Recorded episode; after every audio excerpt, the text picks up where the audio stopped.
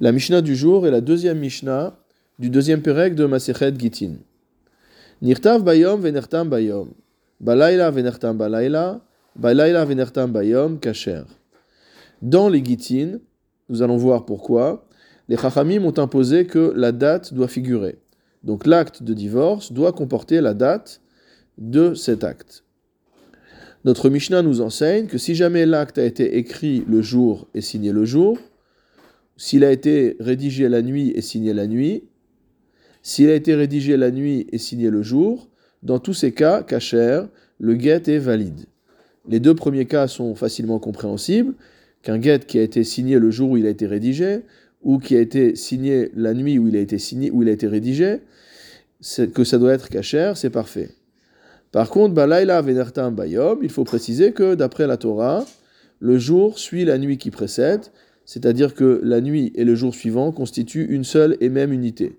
Donc dans le cas où on a rédigé le get le soir et qu'on a signé le get le lendemain matin, ça ne s'appelle pas get mukdam, ça ne s'appelle pas un get qui a été post-daté, mais on considère bien que le get a été signé le même jour que celui où il a été rédigé.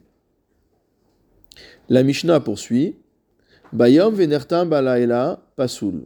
Si jamais un get a été rédigé le jour et signé la nuit suivante, alors dans ce cas-là, il est pasoul, puisque le get est post-daté, ce qu'on appelle un get mukdam.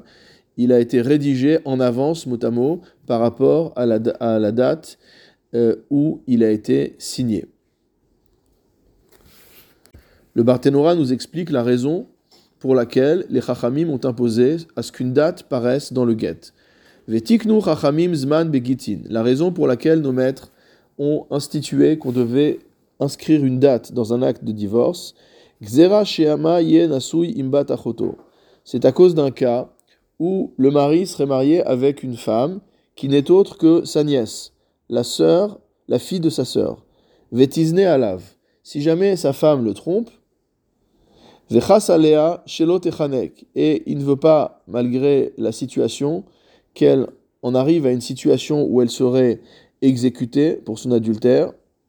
Venoten la get belozman. Pour la sauver de la mort, il lui remet un get sans mention de date.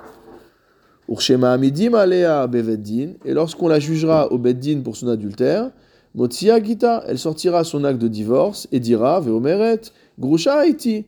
J'étais déjà divorcé à l'époque où j'ai eu cette autre relation, ou pnuya beotasha'a, et j'étais donc une femme non mariée à ce moment-là.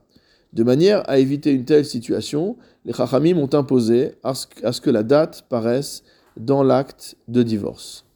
Rabbi Shimon Marshir. D'après Rabbi Shimon, dans le cas où on a rédigé le get le jour et que on a signé le get le soir, le get est considéré comme cachère. Pourquoi? Shaya Rabbi Shimon Omer, car Rabbi Shimon disait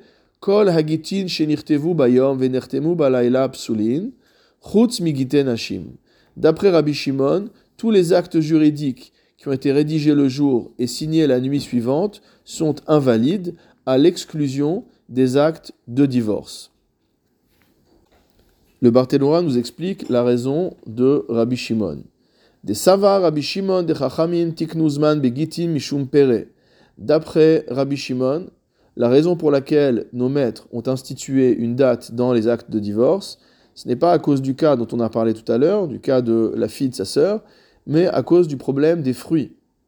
Chez Imlo Yezman Beget, si jamais il n'y avait pas de date mentionnée dans un acte de divorce, le mari pourrait continuer à vendre les fruits des nirsemelog. Les nirsemelog sont des biens qui appartiennent à la femme, mais dont le mari le fruit. Et donc si jamais il n'y a pas de date, qu'est-ce qui va se passer? Le mari va continuer à vendre les fruits des nirsémélog après le divorce. Bedin, et lorsque la femme, l'ex-épouse, va attaquer son ex-mari en justice pour récupérer ce qu'il lui a volé, les fruits qu'il a vendus de manière indue, Yomar Kodem Girushin Macharti, le mari va répondre pas du tout. J'ai vendu ces fruits à l'époque où je n'étais pas encore divorcé de cette femme. Bayom C'est pourquoi Rabbi Shimon permet que un get soit écrit le jour et signé la nuit qui suit, afalpi Mukdam, bien que le get ait été rédigé avant la date de signature. Pourquoi?